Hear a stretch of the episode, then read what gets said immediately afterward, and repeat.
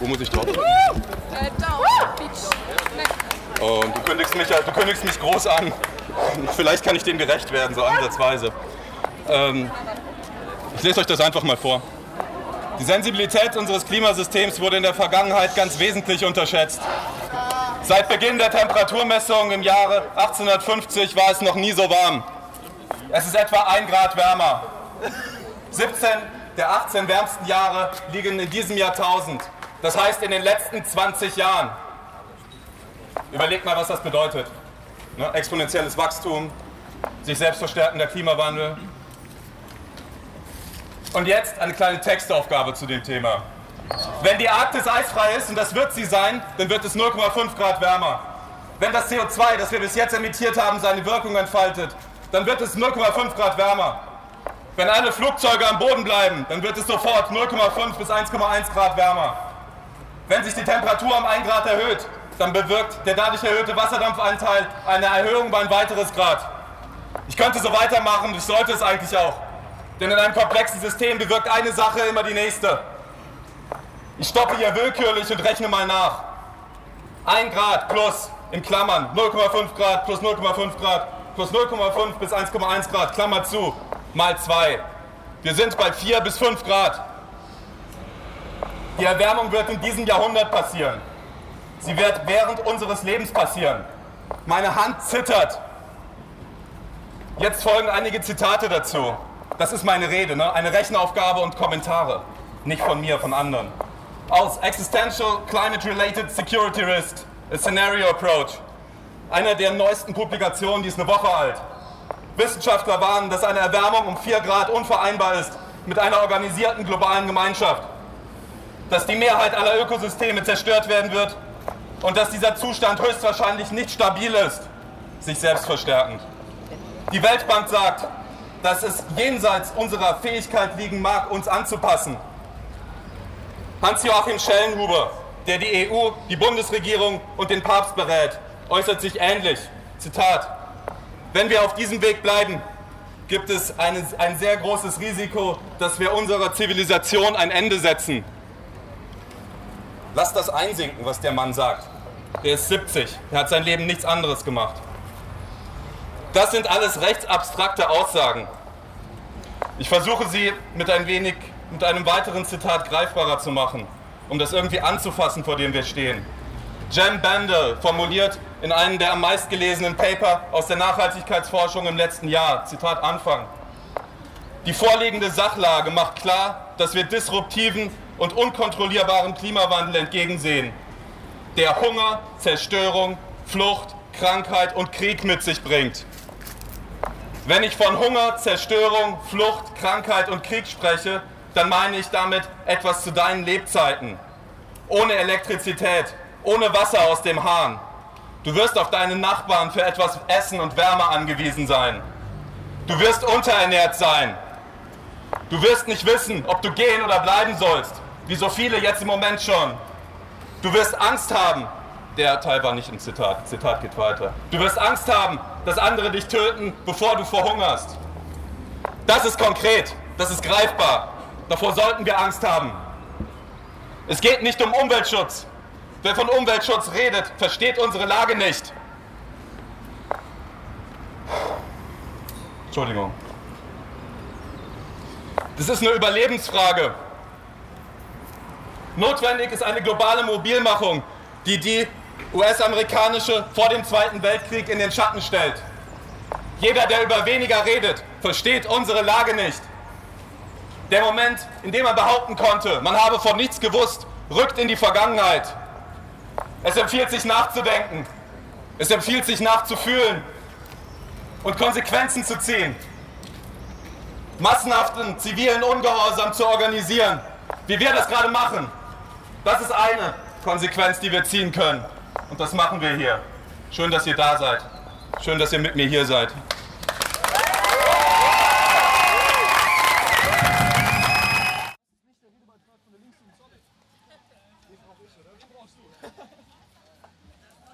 Sehr gut organisiert hier auf der Bühne.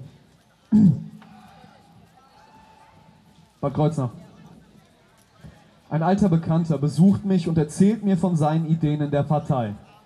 Er spricht von einem wirtschaftlichen Aufschwung, einer besseren Außenpolitik und dem Ausbau der Märkte weltweit.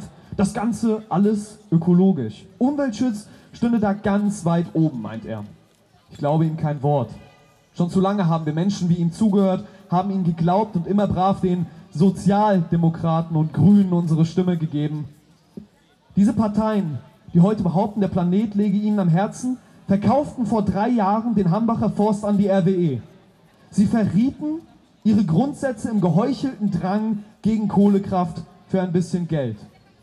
Im Rahmen der Agenda 2010 schenkten sie uns Hartz IV mit knappen 1,10 Euro für Bildung und unter 150 Euro für Nahrung im Monat. Viel Spaß damit im Biomarkt. Menschen wie mein alter Bekannter sind gefährlich, weil sie eines sagen und das Gegenteil tun. Menschen wie meinen alten Bekannten mag ich nicht.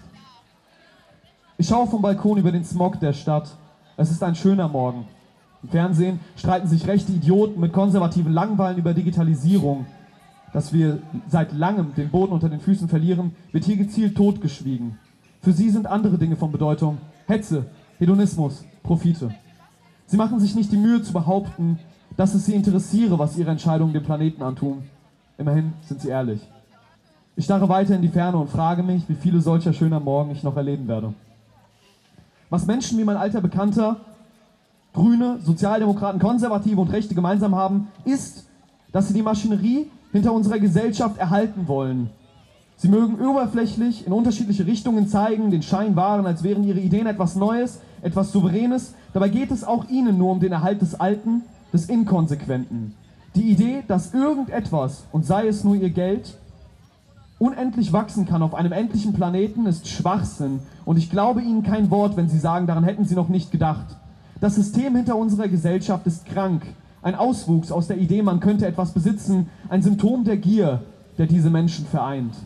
Sie werden weiter tun, was sie tun, uns totschweigen und belügen, maximal zum Umdenken aufrufen, wo ihre kleinen Veränderungen doch schon lange nichts mehr bringen. Wir müssen damit abrechnen. Wir müssen sie stören, bis sie uns nicht mehr ignorieren können.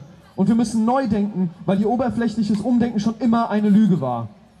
Ich glaube, wir sind auf uns allein gestellt, Bad Kreuznach. Immerhin haben wir all das hier aufgezogen, haben diesen Streik gemeinsam international großgezogen. Das ist beachtlich. Fridays for Future ist aus den Kinderschuhen gewachsen, hat bereits riesen Fußstapfen hinterlassen.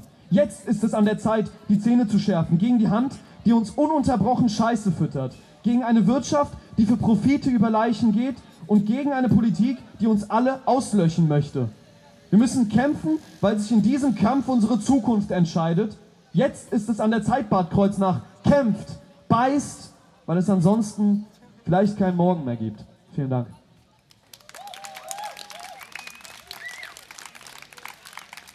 Ähm, ich habe nämlich seit ungefähr zwei Wochen nichts anderes mehr im Kopf. Ähm, ihr habt es vielleicht eben schon auf der Demo gehört.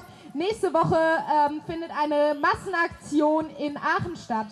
Und zwar wird sich da Fridays for Future aus ganz äh, Deutschland und sogar ganz Europa treffen, ähm, um an einem Ort eine riesige Demo auf, auf die Beine zu stellen. Und da wollen wir uns auch als Ortsgruppe dran beteiligen, weil es ist cool, immer hier mit 200, 300 Leuten zu sein, aber wir wollen mal fühlen, was das denn eigentlich für eine riesige Bewegung ist, der wir da Teil sind. Ähm, und deswegen fahren wir da zusammen hin. Es ist nächstes Wochenende, das heißt, da ist sogar frei. Ihr müsst nicht mal Schule schwänzen dafür. Ähm, auch wenn das natürlich irgendwie auch cool wäre. Ähm, vielleicht habt ihr aber auch so die Möglichkeit, mal Freunde mitzubringen, die sich sonst nicht auf die Streiks trauen. Ähm, wir fahren am Donnerstag Nachmittag los und kommen Samstag Mittag vermutlich wieder. Das die ganze Organisation ist ziemlich ähm, variabel. Ihr könnt auch überlegen, ob ihr länger da bleibt und ähm, mit euch mit Freunden noch zusammentut, denn an diesem Wochenende ist nicht nur die fette Fridays for Future Demo, wo Culture Candela und weitere Berühmtheiten auftreten werden, wie auch Harald Besch, ein Liebling von mir, äh, kennt vielleicht nicht ganz so viele. Ähm, wir haben aber auch andere Demos noch an diesem Wochenende, weil das ist Teil eines riesigen Klimawochenendes im Rheinischen Revier. Das ist das Braunkohletagebaugebiet im Rheinland in der Nähe von Köln und Aachen. Und dort werden super viele Demos und Aktionen stattfinden, so zum Beispiel auch Ende Gelände. Wir blockieren Braunkohleinfrastruktur. Auch da haben wir ähm, Infos da vorne an dem Stand. Ähm, sprecht mich gerne an, ich war letztes Jahr dabei, äh, kann euch vielleicht das ein oder andere erzählen. Auch sonst wenn ihr mit nach Aachen kommen wollt, wenn ihr Bock darauf habt oder einfach mal hören wollt, wie die Organisation dahinter ist, sprecht mich an, kommt zum Stand da drüben, da liegen Flyer, die man sich am besten abfotografieren, weil es sind nur zehn. Aber genau, traut euch, es wäre mega geil, wenn wir mit vielen Leuten dahin fahren und Bad Kreuznach auch bundesweit vertreten. Weil es ist, glaube ich, gar nicht allen klar, was für ein krasses Ding wir hier schaffen, in einer so kleinen Stadt regelmäßig so große Demos auf die Beine zu stellen. Ich bin mega stolz auf euch. Applaudiert euch mal und wir sehen uns nächste Woche in Aachen. Bis dann. Jo, jo, jo. Vielen Dank. Ah. Auch vielen Dank, Daniel. Das hält nicht? Jetzt hält's. Perfekt. Technik funktioniert. So, sehr schön, wieder hier zu sein. Es überrascht mich selbst sogar, dass ich heute hier bin. Ich wusste vor gestern Abend noch nicht mal, ob ich überhaupt zur Demo kommen kann, geschweige denn, dass ich jetzt hier eine Rede halten werde. Ja, es ist schon anstrengend, sich für das Klima einzusetzen, Leute. Es ist anstrengend, Glasflaschen zu kaufen und zwei Stockwerke hochzuschleppen, weil es im Haus keinen Aufzug gibt. Wie viel einfacher ist es da, einfach Plastik zu nehmen? Es ist so viel leichter und es zerbricht auch nicht, wenn es runterfällt. Und wenn es in die Umwelt geht, das Meer ist doch eigentlich groß genug, oder? Wen juckt's?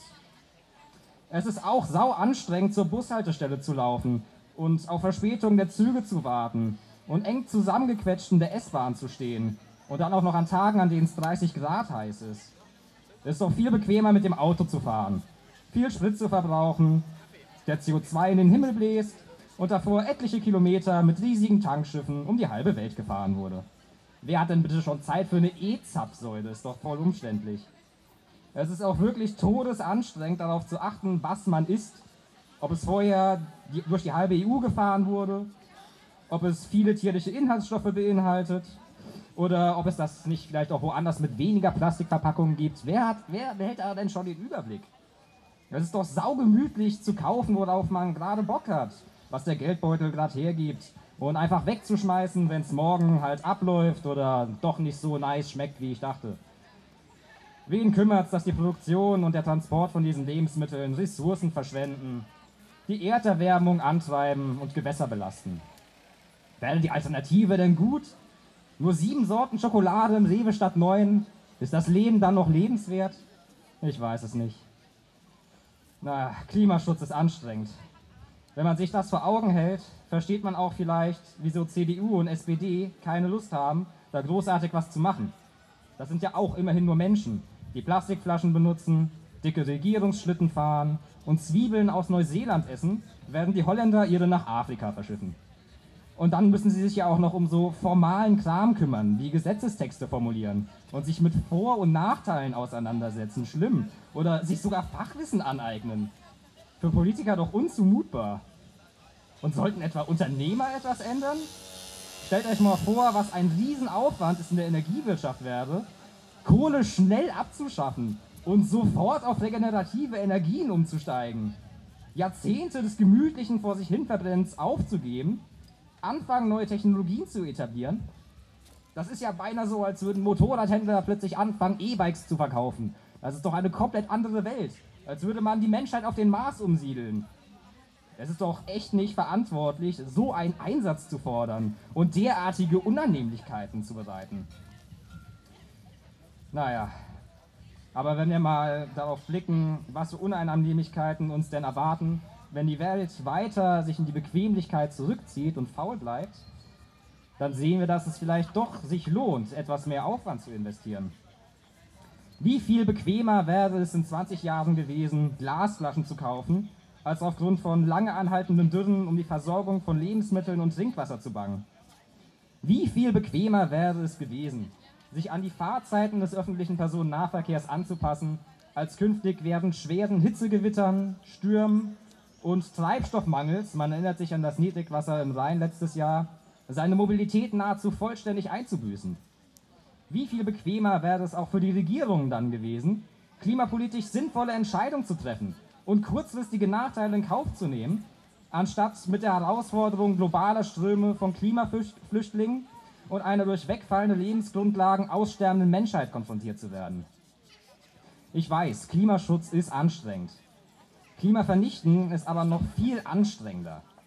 Wenn die Menschheit also schon aufgrund von Bequemlichkeit, Lustlosigkeit oder einfach nur Faulheit ihre zukunftsbestimmenden Entscheidungen trifft, geht das dann nicht wenigstens auch so, dass man auch konsequent den Weg des Klimaschutzes beschreitet, um noch viel größere Unbequemlichkeiten zu verhindern?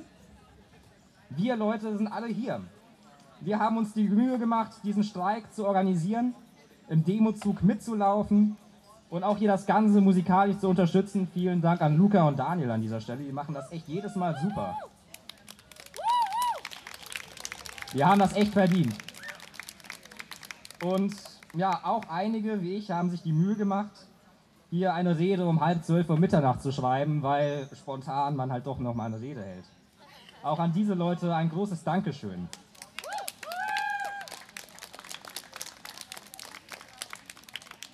Wir nehmen alle die Risiken in Kauf, wenn wir Schule schwänzen, wenn wir vielleicht nicht zur Arbeit gehen, wenn wir aus der Uni rausbleiben. All diese Unannehmlichkeiten, die uns dann betreffen, wir nehmen sie in Kauf. Auch ihr verdient eigentlich einen Applaus, den ich euch geben möchte. Klimaschutz ist anstrengend, aber lohnt sich. Tragt diese Botschaft in die Welt. Vielen Dank, Bad Kreuznach.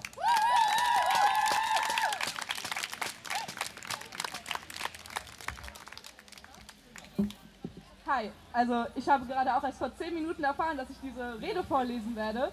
Deshalb äh, tut es mir sehr leid, falls ich mich ein bisschen verhasple. Also, als ich ungefähr acht Jahre alt war, hörte ich zum ersten Mal vom Klimawandel und von globaler Erwärmung. Offenbar hatten das Menschen durch ihre Lebensweise gemacht. Mir wurde gesagt, ich solle das Licht ausmachen, um Energie zu sparen, um Papier wiederverwenden, um Ressourcen zu sparen. Ich erinnere mich, dass ich, sehr seltsam, dass ich es sehr seltsam fand, dass Menschen, die eine Tierart von vielen sind, dazu fähig sind, das Erdklima zu verändern. Denn wenn wir es wären und es tatsächlich geschah, dann würden wir doch über nichts anderes mehr sprechen. Im Fernsehen würde es nur noch darum gehen, Schlagzeilen, Radio, Zeitungen. Wir würden von nichts anderem mehr hören oder lesen, so als wäre ein Weltkrieg ausgebrochen. Aber niemand sprach darüber. Wenn das Verbrennen fossiler Brennstoffe so schädlich war, dass es unsere Existenz bedrohte. Wie konnten wir dann so weitermachen wie bisher? Warum gab es keine Beschränkungen? Warum wurde es nicht verboten? Für mich ergab das keinen Sinn. Es war zu unwirklich. Mit elf Jahren wurde ich krank. Ich bekam Depressionen. Ich hörte auf zu sprechen und zu essen. Innerhalb von zwei Monaten verlor ich etwa 10 Kilogramm Gewicht. Später bekam ich die Diagnose Asperger-Syndrom, Zwangsstörungen und selektiver Mutismus. Im Grunde bedeutet es, dass ich nur spreche, wenn ich es für nötig halte. Jetzt ist einer dieser Momente. Für Menschen mit einer Form von Autismus ist fast alles schwarz oder weiß. Wir können nicht gut lügen und meist nehmen wir ungern am sozialen Leben teil, das alle anderen so zu mögen scheinen. In vielerlei Hinsicht scheinen Autisten, die normalen und die anderen, ziemlich seltsam zu sein. Besonders beim Thema Nachhaltigkeit, über das jeder sagt, der Klimawandel sei eine Existenz existenzielle Bedrohung und das wichtigste Thema von allen, machen alle weiter wie bisher. Ich verstehe das nicht. Wenn wir Emissionen gestoppt werden müssen, dann müssen wir sie stoppen. Ich sehe das schwarz-weiß. Es gibt keine Grauzonen, wenn es um das Überleben geht. Entweder bestehen wir als Zivilisation weiter oder nicht. Wir müssen uns ändern. Reiche Länder wie Schweden müssen anfangen, die Emissionen die Emission wenigstens um 15 Prozent pro Jahr zu verringern. Nur so bleiben wir unter einer Erwärmung von 2 Grad. Doch wie der Weltklimarat kürzlich zeigte, könnten wir mit einem Ziel von 1,5 Grad Celsius stattdessen die Folgen für das Klima deutlich reduzieren. Wir können uns denken, was das für, für die Verringerung von Emissionen bedeutet. Man sollte meinen, die Medien und, die, und sämtliche Politiker würden über nichts anderes reden, aber sie erwähnen es nicht einmal. Auch nicht, dass Treibhausgase bereits im System eingeschlossen sind oder dass Luftverschmutzung eine Erwärmung versteckt, sodass wir beim Verbrennungsstopp fossiler Brennstoffe bereits eine zusätzliche Erwärmung von vielleicht 0,5 bis 1,1 Grad Celsius haben. Außerdem spricht kaum jemand darüber, dass wir uns mitten im sechsten Massenaussterben befinden. Bis zu 200 Arten sterben tagtäglich aus. Arten sterben heute 1000 bis 10.000 Mal schneller aus als normal. Auch spricht kaum jemand über den Aspekt der Klimagerechtigkeit, welcher im Pariser Abkommen überall erwähnt wird und die absolut erforderlich ist, damit es global funktioniert. Es bedeutet, reiche Länder müssen ihre Emissionen innerhalb von sechs bis zwölf Jahren auf Null reduzieren. So bekommen Menschen in ärmeren Ländern die Chance, ihren Lebensstandard durch den Aufbau einer Infrastruktur zu verbessern, die wir bereits haben, wie Straßen, Schulen, Krankenhäuser, sauberes Trinkwasser, Elektrizität und so weiter.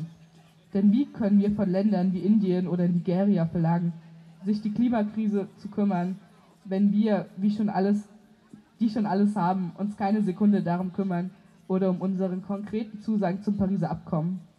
Warum also reduzieren wir unsere Emissionen nicht? Warum steigen sie stattdessen immer noch? Verursachen wir absichtlich ein Massenaussterben? Sind wir böse? Nein, sicher nicht. Die Menschen machen weiter, weil ein Großteil keine Ahnung von den Folgen unseres Alltagslebens hat. Sie wissen nicht, dass ein schneller Wandel notwendig ist. Wir alle denken, wir wüssten es, und wir alle denken, jeder wüsste es, aber so ist es nicht. Wie könnten wir das auch? Wenn es weit wirklich eine Krise gäbe, die durch unsere Emissionen verursacht würde, müsste man wenigstens einige Anzeichen sehen. Nicht nur überflutete Städte, Zehntausende Tote und ganze Länder voller Trümmer aus abgerissenen Gebäuden. Man würde Beschränkungen sehen. Aber nein, niemand spricht darüber. Es gibt keine Notfallversammlungen, keine Schlagzeilen, keine aktuellen Nachrichten. Niemand handelt, als wären wir in einer Krise. Sogar die meisten Klimaforscher und grüne Politiker fliegen rund um die Welt, essen Fleisch und Milchprodukte. Wenn ich 100 Jahre alt werde, werde ich im Jahr 2103 leben. Wenn Sie heute über die Zukunft nachdenken, denken Sie nicht über das Jahr 2050 hinaus. Im besten Fall habe ich dann nicht einmal die Hälfte meines Lebens hinter mir. Was geschieht danach? Im Jahr 2078 feiere ich meinen 75. Geburtstag. Wenn ich Kinder oder Enkelkinder habe, verbringen sie vielleicht den Tag mit mir. Vielleicht fragen sie mich nach ihnen, den Menschen, die im Jahr 2018 lebten. Vielleicht fragen sie, warum sie nichts taten, als ihnen noch Zeit dafür blieb. Was wir jetzt tun oder nicht tun, betrifft mein ganzes Leben und das Leben meiner Kinder und Enkelkinder. Was wir jetzt tun oder nicht tun, können ich und meine Generation in Zukunft nicht ungeschehen machen. Also beschloss ich zum Schulbeginn im August, dass es jetzt reicht. Ich setzte mich vor dem schwedischen Parlament auf den Boden. Ich machte Schulstreik für das Klima. Manche Leute sagen, ich solle stattdessen zur Schule gehen. Manche Leute sagen, ich solle lernen, damit ich als Klimaforscherin die Klimakrise lösen kann. Aber die Klimakrise ist bereits gelöst. Wir kennen alle Fakten und die Lösungen. Wir müssen nur noch aufwachen und etwas ändern. Und warum soll ich für eine Zukunft lernen, die bald nicht mehr da ist, wenn niemand etwas tut, um diese Zukunft zu retten? Was bringt es, Fakten im Schulsystem zu lernen, wenn die wichtigen Fakten, die von der Wissenschaft aus dem gleichen Schulsystem kommen, offensichtlich nicht für unsere Politiker und unsere Gesellschaft bedeuten? Einige Leute sagen, Schweden sei nur ein kleines Land und es spiele keine Rolle, was wir tun. Aber wenn ein paar Kinder weltweit Schlagzeilen machen können, nur weil sie einige Wochen nicht zur Schule gehen. Stellen Sie sich vor, was wir zusammen tun können, wenn wir wollen. Jetzt sind wir fast am Ende meiner Rede und, fangen die und hier fangen die meisten an, über Hoffnung zu reden. Solarmodule, Windkraft, Kreislaufwirtschaft und so weiter. Aber ich werde das nicht tun. Es gab 30 Jahre lang Aufmunterung und positive Ideen. Es tut mir leid, aber es, hätte, aber es funktioniert nicht. Hätte es funktioniert, wären die, wären die Emissionen inzwischen zurückgegangen. Sie sind es aber nicht. Ja, wir brauchen Hoffnung. Sicher brauchen wir sie. Aber noch mehr als Hoffnung brauchen wir Taten. Sobald wir handeln, ist Hoffnung überall. Statt also nach Hoffnung zu suchen, suchen Sie nach Handlungsmöglichkeiten. Denn äh, dann und nur dann wird Hoffnung kommen. Heute verbrauchen wir täglich 100 Millionen Barrel Öl. Die Politik ändert daran nichts. Es gibt keine Regeln, das Öl im Boden zu lassen. Wir können die Welt nicht retten, indem wir die Regeln einhalten denn die Regeln müssen geändert werden. Alles muss sich ändern und das muss heute beginnen. Vielen Dank.